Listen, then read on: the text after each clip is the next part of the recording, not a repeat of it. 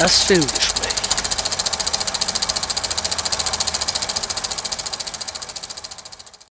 Hallo und herzlich willkommen beim Filmgespräch auf Radio Lora. Sie hören unsere 52. Ausgabe, die erste Sendung 2023. Wir hoffen, Sie sind alle gut rübergekommen und freuen uns auf ein neues Jahr mit vielen, vielen neuen Kinofilmen. Mein Name ist Sebastian Menzel. Mit mir im Gespräch wieder Ingrid Schölderle, die sich allerdings heute ein wenig zurückhalten wird mit dem Sprechen, weil sie nicht ganz auf der Höhe ist. Gesundheit. Ja, von wegen gut hinübergekommen sowohl an Weihnachten als auch ins neue Jahr hinein lag ich ziemlich auf der Nase. Mich hat ein grippaler Infekt gekrallt. Also werde ich mich jetzt mit dem Reden ziemlich zurücknehmen. Und Sebastian ist so lieb und macht es für mich auch mit. Ein bisschen was werde ich aber trotzdem von mir geben. Zum Beispiel die Bewertung. Wir fangen an mit einem Film, der bereits am 14.12. ins Kino gekommen ist. Aber der wird sicher noch eine ganze Weile laufen. Deswegen deswegen will ich da ein bisschen was dazu sagen. Und zwar Avatar, The Way of Water. Das ist die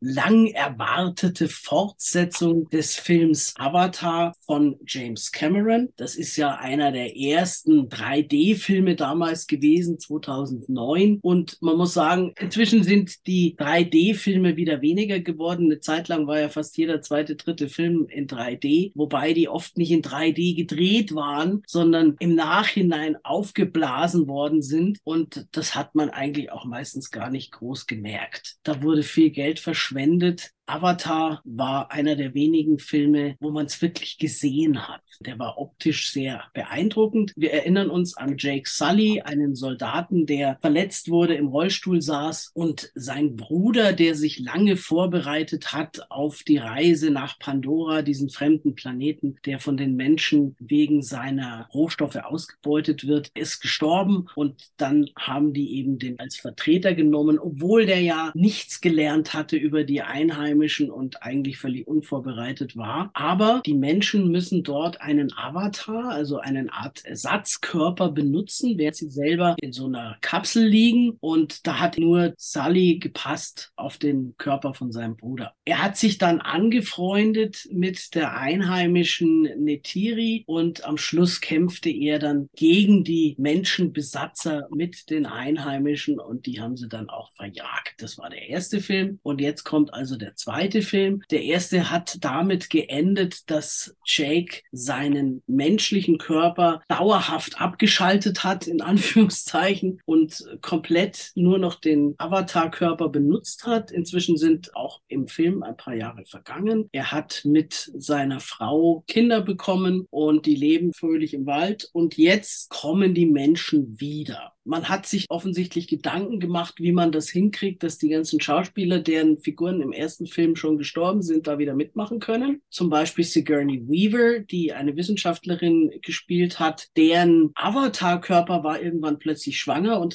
hat ein Kind gekriegt, obwohl die Menschenfrau tot ist. Und diese Figur Kiri darf Sigourney Weaver sprechen. Ist ja alles animiert. Und Stephen Lang, der Bösewicht sozusagen, der Soldat, der gegen die Einheimischen gekämpft hat, ist ja auch getötet worden, aber man hat ihn geklont aber als Einheimischen, also auch so als Avatar. Jetzt kämpfen plötzlich Avatare gegen die Einheimischen. Etwas größer als Menschen und blaue Haut. Wieder in 3D, wieder ganz fantasievoll. Tiere und Pflanzen, die es bei uns nicht gibt. Diesmal müssen sie fliehen, die Familie von Jake, und versteckt sich bei einem Stamm, der nicht im Wald lebt, sondern am Wasser. Das heißt, es wird auch getaucht und geschwommen und man sieht ganz viele bunte Fische. Es ist optisch toll gemacht. Es ist technisch perfekt gemacht. Die Geschichte, naja, ist ein bisschen vorhersehbar. Und das Ganze ist natürlich auch wieder ein wenig lang geraten, wie schon der erste Film. Dieser ist jetzt drei Stunden, zwölf Minuten und damit also nochmal eine halbe Stunde länger als der erste Teil. Das wird dann mit der Zeit doch ein bisschen viel. Ich würde dem Film für die Story drei Loras geben für die Optik und die Technik fünf. Ich sag jetzt mal dreieinhalb bis vier. Ich habe nicht gesehen, daher kann ich nichts dazu sagen. Wir kommen zu einem Film, der am 22.12. ins Kino gekommen ist, und zwar I Wanna Dance with Somebody die Biografie von Whitney Houston, einer der größten Sängerinnen aus dem Bereich RB und Pop aller Zeiten. Und hier wird ihr Weg nachgezeichnet von der jungen, unbekannten Frau bis hin zum Weltstar. Es ist ein Film für absolute Whitney Houston-Fans. Wenn jemand nicht sonderlich viel mit ihr anfangen kann, dann gehen die wahrscheinlich sowieso nicht in den Film. Der Film hat sehr viel Musik drinnen. Die Hauptdarstellerin Naomi Aki spielt sie sehr überzeugend, sehr präzise, obwohl sie natürlich nicht selber singt, weil das ist bei Whitney Houston, die zu Recht als die Stimme ihrer Generation bezeichnet wird. Unmöglich, dass das eine Schauspielerin kann. Ich mag Filme, wo sehr viel Musik drinnen ist bei Musikerbiografien. Aber hier muss ich sagen, ist mir die Background-Geschichte fast ein bisschen kurz geraten. Vor allen Dingen sind sie zu viel mit Glacé-Handschüchen an Bobby Brown rangegangen. Die Regie hat Casey Lemons gemacht, die unter anderem auch Harriet gedreht hat. Und das Drehbuch ist von Anthony McCartan. Das ist der berühmteste neuseeländische Drehbuchautor. Der hat übrigens auch für Bohemian Rhapsody das Drehbuch geschrieben. Ich gebe ihm vier Loras. Erwähnenswert ist vielleicht noch mit dabei, ist unter anderem Stanley Tucci als ja, Clive Davis. Der ganz fantastisch ist, als dieser berühmteste Musikmanager überhaupt. Und die Sissy Houston wird gespielt von Tamara Tuney. Die kennen Leute, die Fernsehkrimis mögen, vielleicht als Gerichtsmedizinerin aus Law and Order Special Victims Unit durchaus sehenswert und Musik toll. Okay.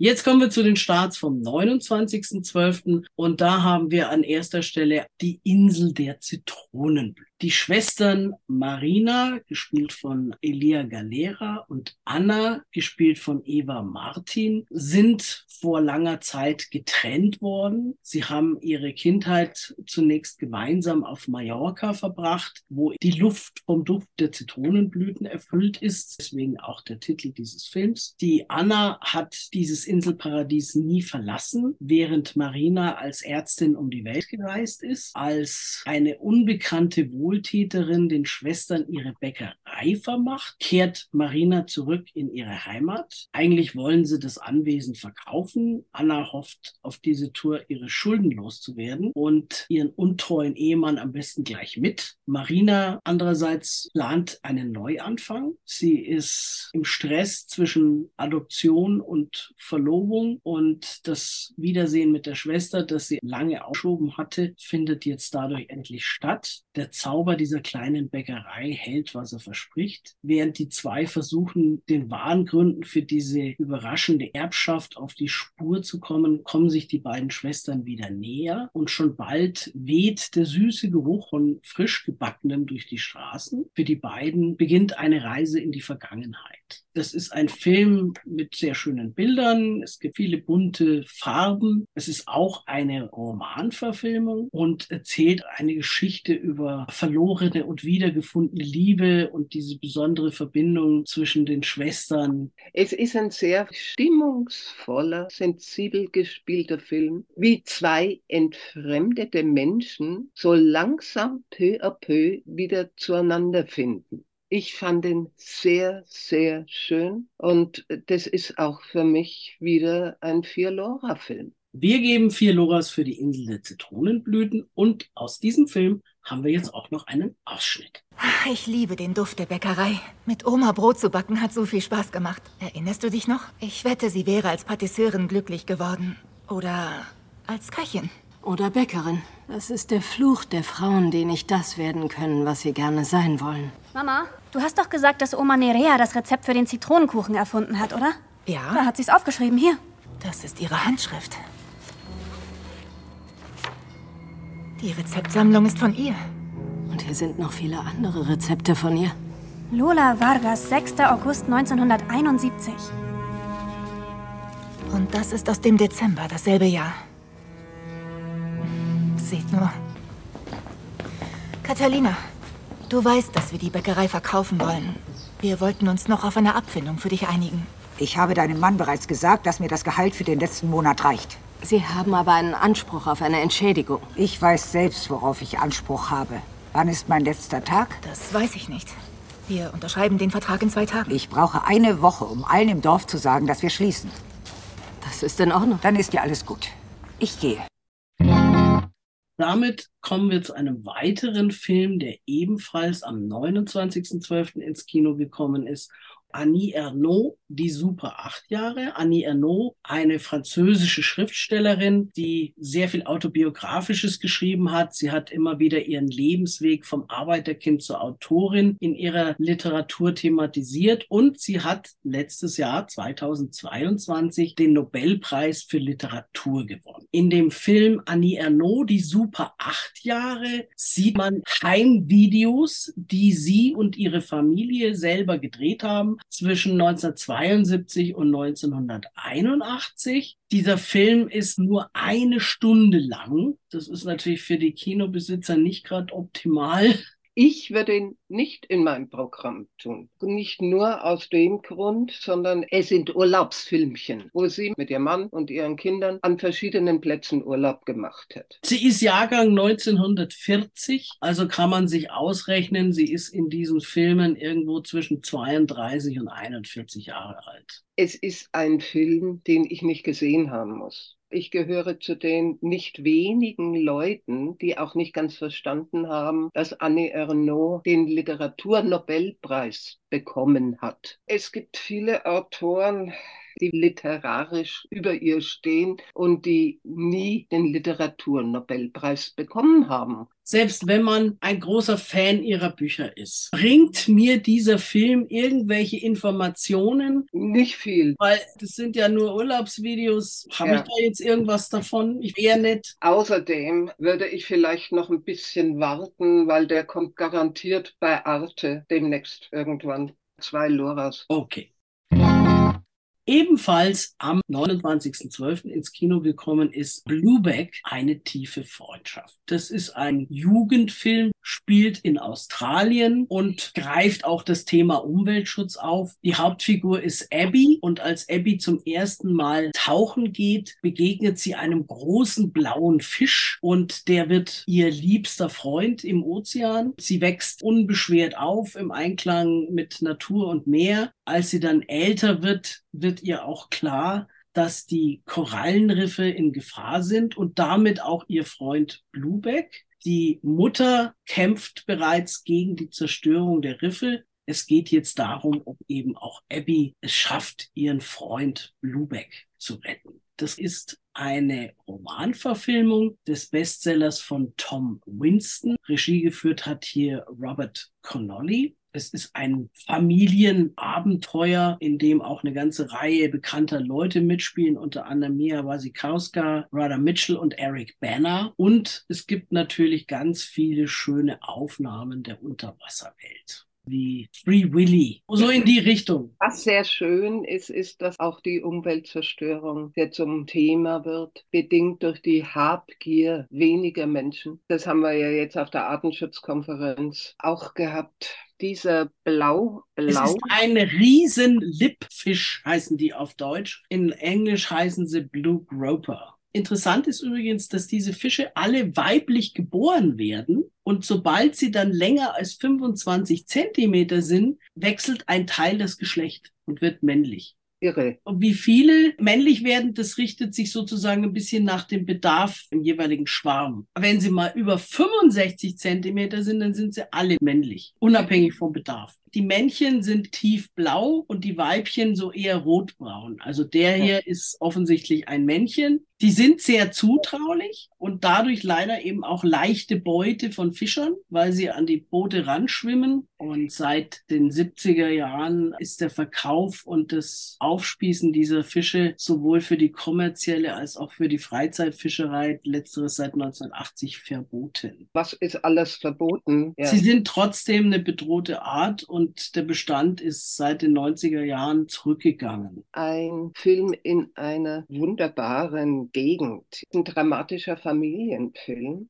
Gute vier Loras. Vier Loras für Blueback, eine tiefe Freundschaft. Auch aus diesem Film haben wir einen Ausschnitt. Um die Einrichtung eines Meeresschutzgebietes vorzuschlagen, um die Artenvielfalt zu sichern, die wir gerade hier in dieser Bucht haben. Diese Vielfalt. Erzählen Sie mehr. Wodurch wird sie bedroht? Ich bin nicht gerade gut in dieser Art von Gesprächen. Ich lebe an dieser Bucht und deshalb kann ich beobachten, was gerade passiert. Und während wir hier reden, überfischen Leute das Riff. Schwafelt deine Mutter immer noch? Ich bin der Nächste. So läuft das eben. Sie beginnt und dann habe ich die gleiche Chance, mein Anliegen vorzutragen. Ist doch fair, oder nicht? Du und deine Mom glaubt wirklich, ihr könnt es verhindern, was? Ja. So funktioniert das aber nicht. Die Regierungen schenken kurzfristigen Gewinn mehr Beachtung. Jobs, wirtschaftliche Konjunktur, dann werden sie wiedergewählt. Ich wähle, um das zu stoppen, um sie zu stoppen. Nicht bevor du 18 bist.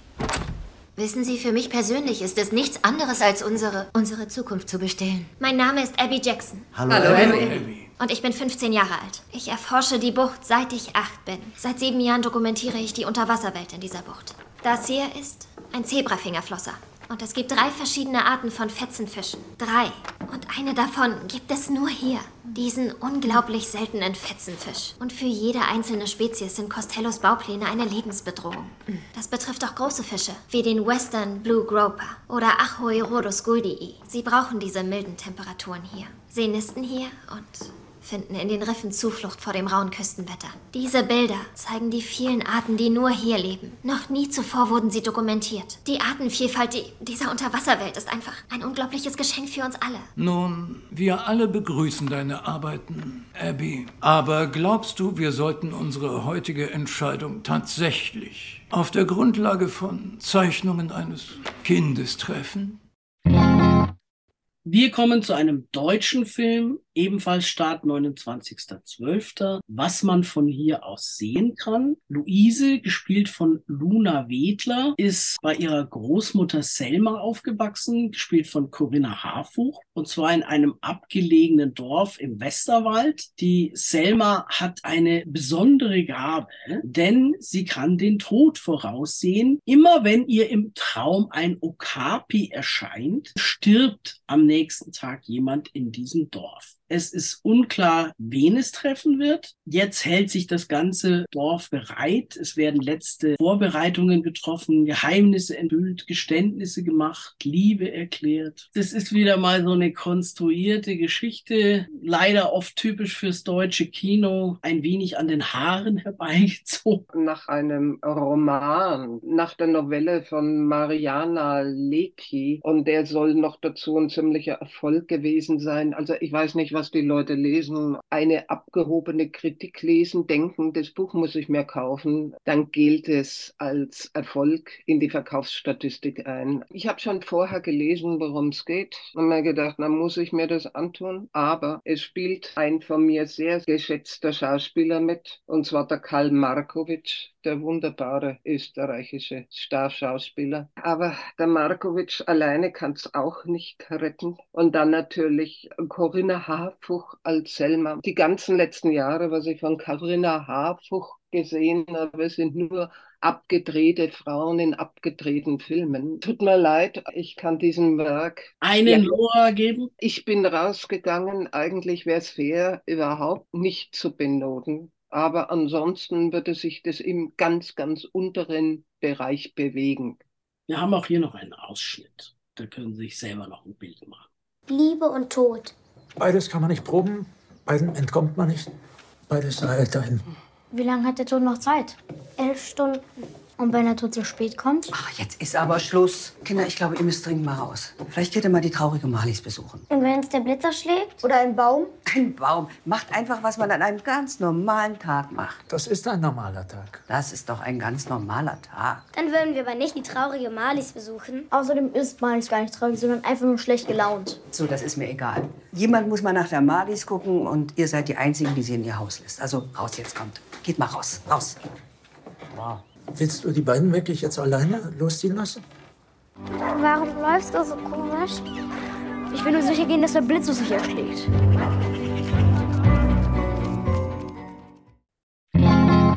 Wir kommen zu den Starts von heute, 5. Januar. Und da haben wir als erstes eine Actionkomödie Operation Fortune. Das ist der neueste Film von Regisseur Guy Ritchie. In der Hauptrolle Jason Statham als Orson Fortune. Also der heißt so, das ist so wie bei Ocean's Eleven. Das ist der Name der Hauptperson. Ansonsten ist da eine ganze Reihe bekannter Schauspieler zu sehen. Unter anderem Hugh Grant als Gauner, Carrie Elves, Josh Hartnett, Eddie Marzahn als Chef des englischen Geheimdienstes und, und, und. Orson Fortune ist so eine Art Spezialagent und er wird mit seinem Team auf einen Hollywood-Star angesetzt, der rekrutiert werden soll für eine Undercover-Mission, um den Verkauf irgendwelcher gestohlenen Waffen an dubiose Typen zu verhindern. Man könnte eigentlich sagen, wenn der nicht Fortune hieße, wäre es ein Bond-Film. Es ist sehr ähnlich der Thematik der Bond-Filme. Mir hat dieser deutlich mehr Spaß gemacht als die letzten Bonds mit Daniel Craig, den ich nie als Bond mochte. Der Film hat genug Selbstironie und nimmt sich nicht ernst. Es ist lustig, es ist toll gespielt. Hugh Grant als Waffenhändler ist wunderbar, wunderbar, wunderbar. Der Mann hat ein derart natürliches Komikertalent. Für mich ist das Highlight des Films Hugh Grant wieder mal. Aber ansonsten auch halt ein typischer Guy Ritchie-Film. Also wenn man Guy Ritchie mag, Spaß hat an solchen Action-Komödien, Komödien. Wenn man vielleicht alter Bond-Fan ist, dann ist man hier auf jeden Fall richtig aufgehoben. Als Unterhaltungsfilm gebe ich ihm jetzt mal vier Loras. Ja. Ich fand den nicht langweilig, der war von A bis Z unterhaltsam. Natürlich nicht einer der vier Lora-Filme, die den großen Kunstanspruch haben, aber durchaus, wie du sagtest, als wunderbare Unterhaltung. Mit einer großen Tüte Popcorn, da erfüllt er alle Erwartungen. Da erfüllt er seinen Zweck. Vier Loras. Genau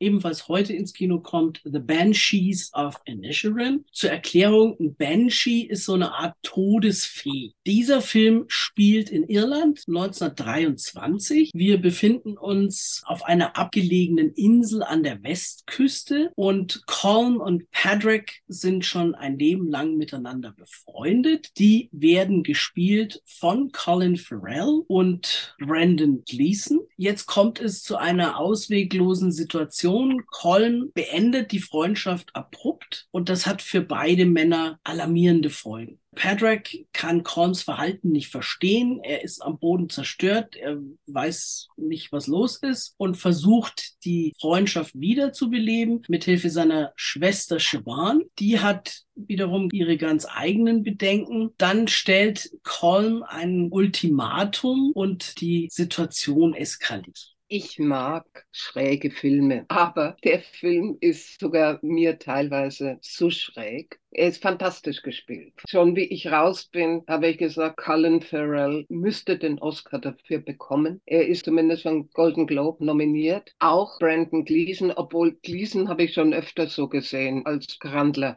Aber diesen wunderbaren, herzensguten, teilweise etwas sehr naiven Menschen, den Colin Farrell da spielt, das ist einfach grandios. Eine ebenfalls fantastische schauspielerische Leistung ist die eines jungen Mannes, der spielt einen, der als geistig etwas zurückgeblieben gilt der Autor und Regisseur. Das ist Martin McDonough. Der, der, wurde geehrt für den Film Three Billboards Outside Ebbing, Missouri 2017 nicht nur da, sondern schon 2008. Und zwar in der gleichen Besetzung. Ebenfalls Pharrell Gleason in den Hauptrollen. Der Krimi Brücke sehen und sterben. Was soll man zu dem Film sagen? Er ist sehr, sehr irisch, natürlich, auch mit irischer Musik. Nur er hat Szenen drin. Ich kann jetzt nicht sagen, was für ein paar Szenen. Eine, die mich ziemlich geschockt hat. Natürlich ist es auch eine Parabel. Er spielt auf dem Höhepunkt des Bruderkriegs in Nordirland. Die sind auf einer Insel und nur auf der anderen Seite drüben, da hörst du teilweise die Bomben. Wie viele Loras geben wir? Keine fünf? Vier bis viereinhalb. Wir haben noch einen Film, der heute ins Kino kommt. Ganz was anderes. Ein französischer Film. Eher was für die Jüngeren. Belle und Sébastien, ein Sommer voller Abenteuer. Vielleicht haben Sie ja schon mal was von Belle und Sebastian gehört. Da gab es schon einige Filme. Da gab es schon eine Serie, die auch dieser Tage mal wieder im Fernsehen zu sehen war. Eine Zeichentrickserie. Die ursprünglichen Geschichten spielten im Zweiten Weltkrieg und danach. Jetzt sind wir nicht mehr bei derselben Kombination. Also das ist nicht mehr derselbe Sebastian und sicherlich auch nicht dieselbe Belle. Belle ist ein Hund. Hier geht es jetzt darum, dass der zehnjährige Sebastian, der so ein bisschen aufmüpfig ist und manchmal über die Stränge schlägt, von seiner Mutter von der Stadt in ihr Heimatdorf in den französischen Alpen geschickt wird. Dort landet er auf dem Bauernhof seiner Großmutter und seiner Tante, soll da auch helfen bei der Arbeit mit den Tieren. Das ist für so ein Stadtkind nicht gerade cool. Also der hat sich seine Ferien anders vorgestellt. Aber dann begegnet ihm die schneeweiße Hündin Belle. Die ist von ihrem Besitzer schlecht behandelt worden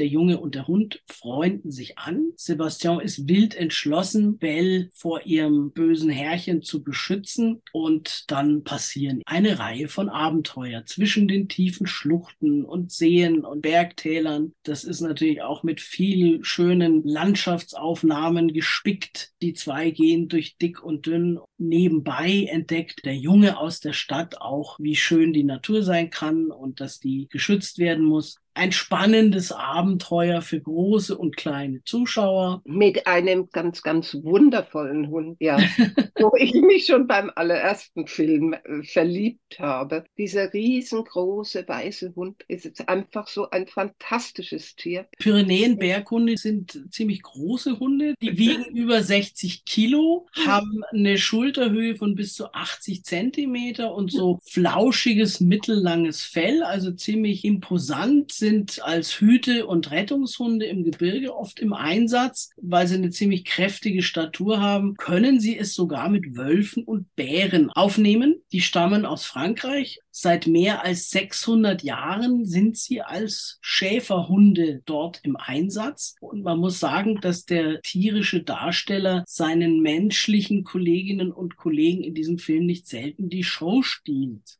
Das ist nun mal so.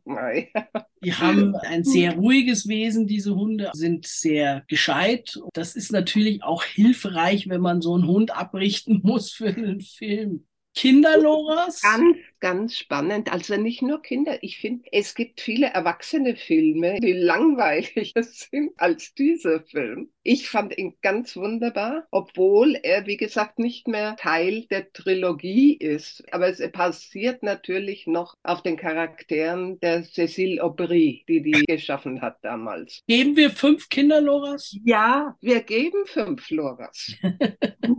Oder man könnte sagen, vier für den Film und einen für den Hund. Gut, auch aus diesem Film haben wir noch einen Ausschnitt. Du lässt also nicht locker. Hast du Hunger, ja? So, da hast du dein Essen. Jetzt verschwinde. Nö, träum weiter, Dickerchen. Du kannst mich noch so sehr anbrüllen. Du machst mir keine Angst.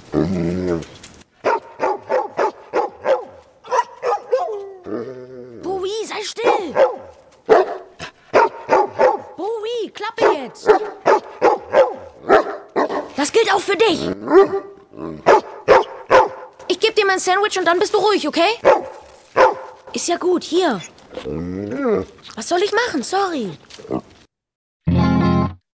Wir haben noch einen Film aus Frankreich. Der startet am 12. Januar und heißt In der Nacht des 12. Wir befinden uns hier in einer Kleinstadt am Fuße der französischen Alpen in der Nacht auf den 12. Oktober. Ein junges Mädchen ist alleine auf dem Heimweg von einer Party und als sie da durch die stillen Straßen läuft, begegnet ihr ein Mann, der übergießt sie mit Benzin und lässt sie bei lebendigem Leib verbrennen. Jeder Kriminalbeamte hat in seiner Biografie oft so einen Fall, der ihm keine Ruhe lässt und den er unbedingt lösen muss. Für Johann ist es dieser Mord an Clara. Zusammen mit seinem Kollegen Marceau ermittelt er immer weiter. Er befragt alle möglichen Männer, jüngere und ältere, die mit dieser Clara bekannt waren oder auch ein Verhältnis hatten. Die könnten es irgendwie alle gewesen sein. Das waren Beziehungen, die von Missgunst, Besitzdenken, zum Teil von Gleichgültigkeit geprägt waren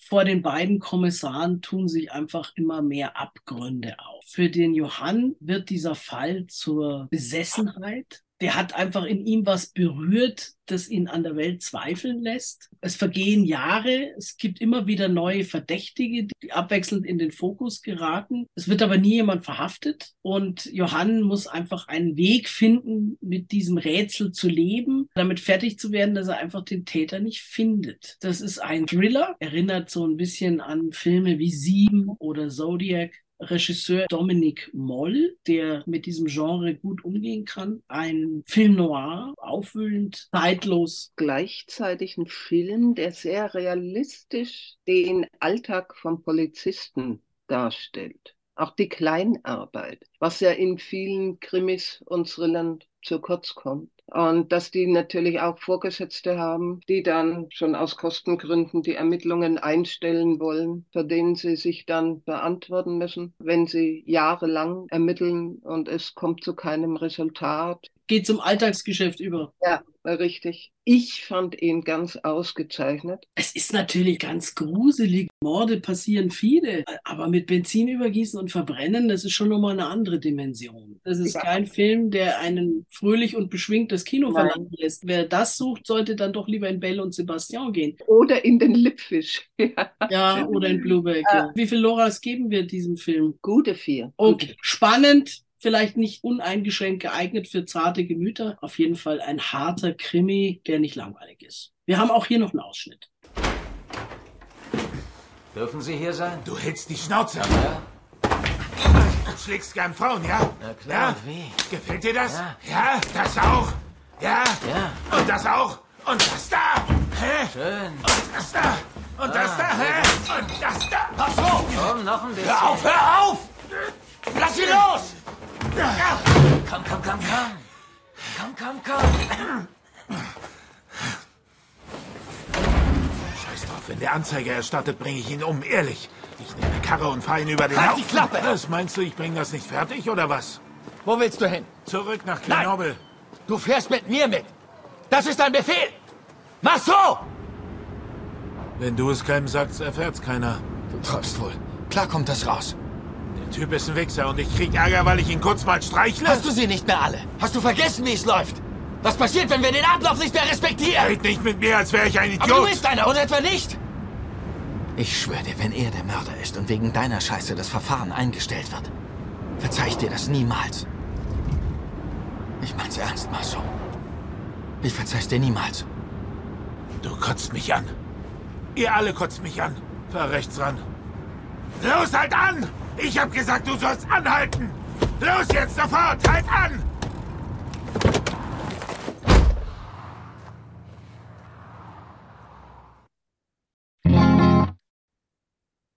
Wir kommen zu den Starts vom 19. Januar und wir bleiben in Frankreich. Wir reden jetzt über Maria träumt oder die Kunst des Neuanfangs. Maria ist Putzfrau. Sie hat viele Jahre für eine alte Dame gearbeitet, die ist jetzt verstorben und Maria muss sich neu orientieren. Sie sucht einen Job und landet in der Kunstakademie, wo alle möglichen Studentinnen und Studenten ihre Arbeiten machen es gibt natürlich dann auch so kleine Szenen, die entlehnt sind der Wahrheit, dass sie nämlich zum Beispiel mal etwas wegputzt, das Kunst sein sollte. Und sie hat gedacht, da hat einfach nur einer seinen Joghurtbecher hingeschmissen und das muss dann schnell nachgestellt werden. Es ist zum Glück wenigstens noch keine hochwertvolle Arbeit, die versteigert worden ist oder so, sondern eine Studentenarbeit. Sie ist verheiratet, ihr Ehemann ist Spanier Maria fängt an, sich für die Kunst zu interessieren. Sie hilft zum Teil auch den Studentinnen und Studenten bei ihren Arbeiten. Der Ehemann kann es überhaupt nicht verstehen, was sie da dran findet und dass sie immer mehr Überstunden macht.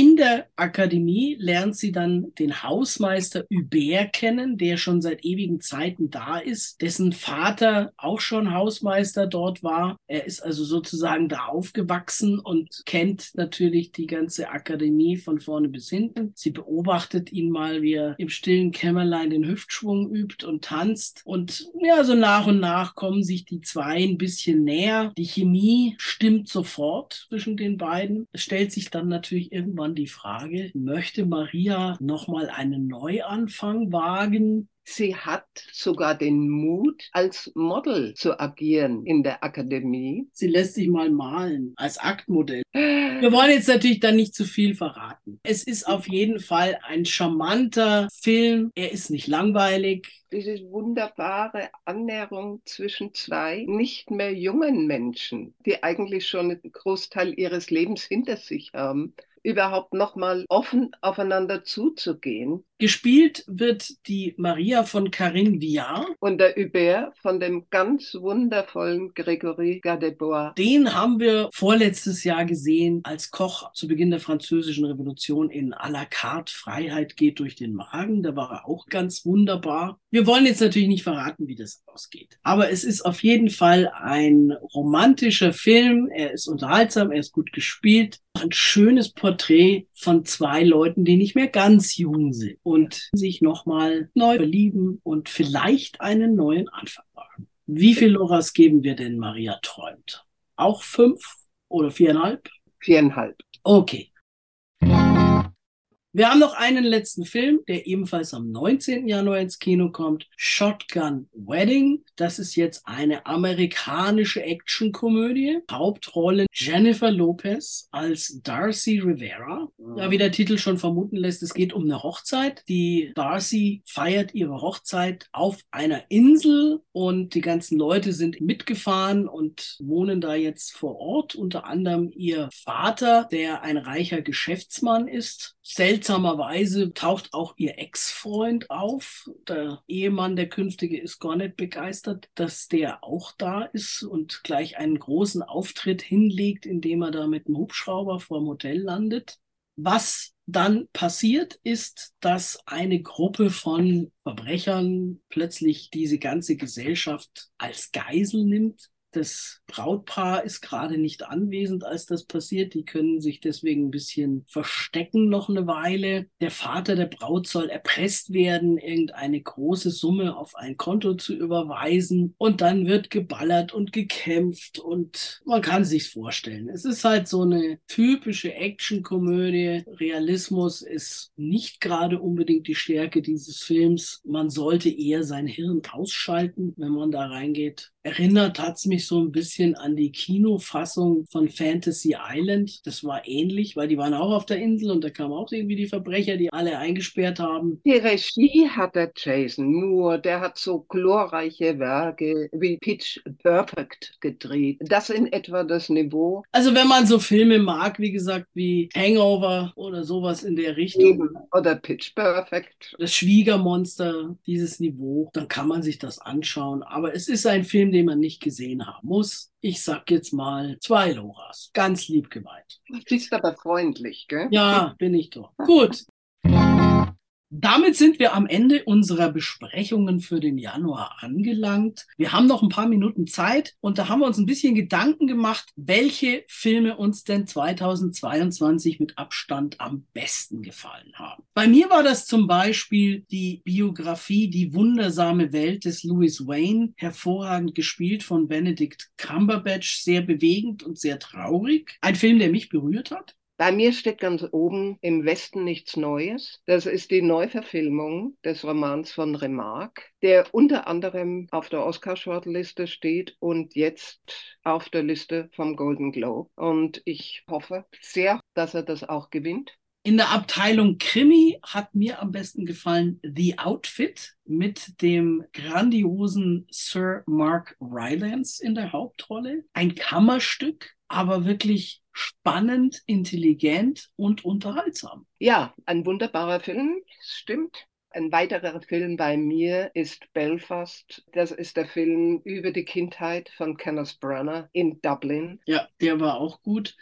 Bei den Komödien hat mir mit am besten gefallen der beste Film aller Zeit mit Antonio Banderas und Penelope Cruz, in dem es darum geht, dass eine abgehobene Regisseurin mit zwei verrückten Schauspielern, die ganz unterschiedlich sind, in einem abgelegenen Haus für einen Film probt. Der ist wirklich sehr lustig. Umso mehr, wenn man ein bisschen Einblick ins Filmbusiness hat. Dann bei mir, und ich glaube, den hast du genauso auf der Liste, der Gesang der Flusskrebse. Ja, in der Abteilung Drama über das junge Mädchen, das mit dem fürchterlichen, brutalen Vater aufwächst. Die Mutter und die Geschwister sind nacheinander abgehauen. Irgendwann haut dann der Vater auch noch ab und dann gerät sie auch noch an einen Freund, einen Mann, der nicht besser ist als der Vater. Am Schluss gibt es noch eine Überraschung. Spannend und bewegend und leider sehr aktuell wieder der Film Call Jane, wo es um die Situation in den USA vor Roe versus Wade geht, also in Sachen Abtreibung, um eine Gruppe, die jungen Frauen hilft, eine Abtreibung zu kriegen, ohne ihr Leben zu riskieren. Und nachdem ja nun letztes Jahr Roe versus Wade gekippt worden ist, hat der wieder sehr an Aktualität gewonnen. Dann ein Film, der mich sehr fasziniert und mitgenommen hat. Ein wunderschönes, aber auch sehr ehrliches Märchen für Erwachsene. 3000 Years of Longing mit Tilda Swinton und Idris Elba. Ein Zwei-Personen-Stück. Ein Film, den ich auch sehr lustig fand und den hast du jetzt, glaube ich, auch wieder auf der Liste, ist Bros. Diese herrliche Komödie über ein schwules Paar in der Annäherungsphase. Ja, und ein deutscher Film noch von mir, Rabir Kurnas gegen George W. Bush, mit der grandiosen Meldem Katan, die, ich finde, ganz fatalerweise den Europäischen Filmpreis nicht gewonnen hat, weil äh, diese Jury dachte, dass sie Vicky Kriebs, die Luxemburgerin, für äh, Corsage nehmen muss. Und da können wir jetzt an dieser Stelle eigentlich gleich noch zur Liste der fürchterlichsten Filme des Jahres übergehen. Äh, Corsage steht bei uns auf der Negativliste. Diese grässliche Sissy-Biografie, die damit endet, dass Sissy, glaube ich, irgendwo auf dem Schiff ertrinkt, anstatt ermordet äh, zu werden. Vorne mit, mit Flügelärmelchen und dann äh, hupf, ja, also äh, Schwachsinn hoch drei drei. Schlechte Sissi-Verfilmungen haben wir ja in letzter Zeit auch im Fernsehen serviert bekommen. Jetzt wieder zu den besten Filmen des letzten Jahres. Wunderbar fand ich einen Film für Kinder und Erwachsene, eigentlich mehr Erwachsene als für Kinder. Der kleine Nick erzählt vom Glück. Ein ganz liebenswerter, wunderbarer Film. Dann zwei Musikerbiografien. Einmal von David Bowie, Moon Edge Daydream und Ennio Morricone, der Maestro. Total grundverschieden, aber beide grandios gemacht als Dokumentation der Bauer und der Bobo, ein österreichischer Film über einen Bauern in den österreichischen Bergen. Wo wir beide konform gehen, glaube ich, ist der Animationsfilm, Musikanimationsfilm Sing 2, die Show deines Lebens. Der war noch besser als der erste. ja, ja, der war besser. Das wäre es von meiner Seite jetzt. Man könnte noch anfügen, dass auf der Negativliste noch stehen Biestjäger ohne Gnade, weil Filme, in denen bedrohte Tiere als Monster dargestellt werden, mal ganz abgesehen davon, dass die Menschen in diesem Film sich sowas von dämlich anstellen, dass es nicht mehr zu glauben ist, sowas kann ich gar nicht leiden und eigentlich fast an der Spitze der schlechtesten Filme leider noch eine deutsche Produktion, der Versuch einer bayerischen Komödie, wer gräbt den Bestatter ein? Wenn wir schon bei den deutschen Schlechten sind. JGA Jasmin Gina Anna über ja. Überhaupt muss man leider sagen, dass ein paar junge Damen, die ansonsten ein paar Filmrollen gespielt haben, sich gedacht haben, sie müssen jetzt unbedingt auch selber Filme drehen und nur die allerwenigsten können es. Ganz im Gegenteil zu einem ohne dies sowieso sehr guten Schauspieler, Florian David Fitz, ja, Oscars Kleid. Bei den ganz, ganz Guten. Ich weiß nicht, ob er noch läuft. Auf jeden Fall reingehen. Der hat sich aber auch nicht gescheut, sich Rat zu holen von einer Person, die von diesem Thema Ahnung hat, weil sie diesen Weg selber gegangen ist. Tja. Und das macht dann doch einen Unterschied.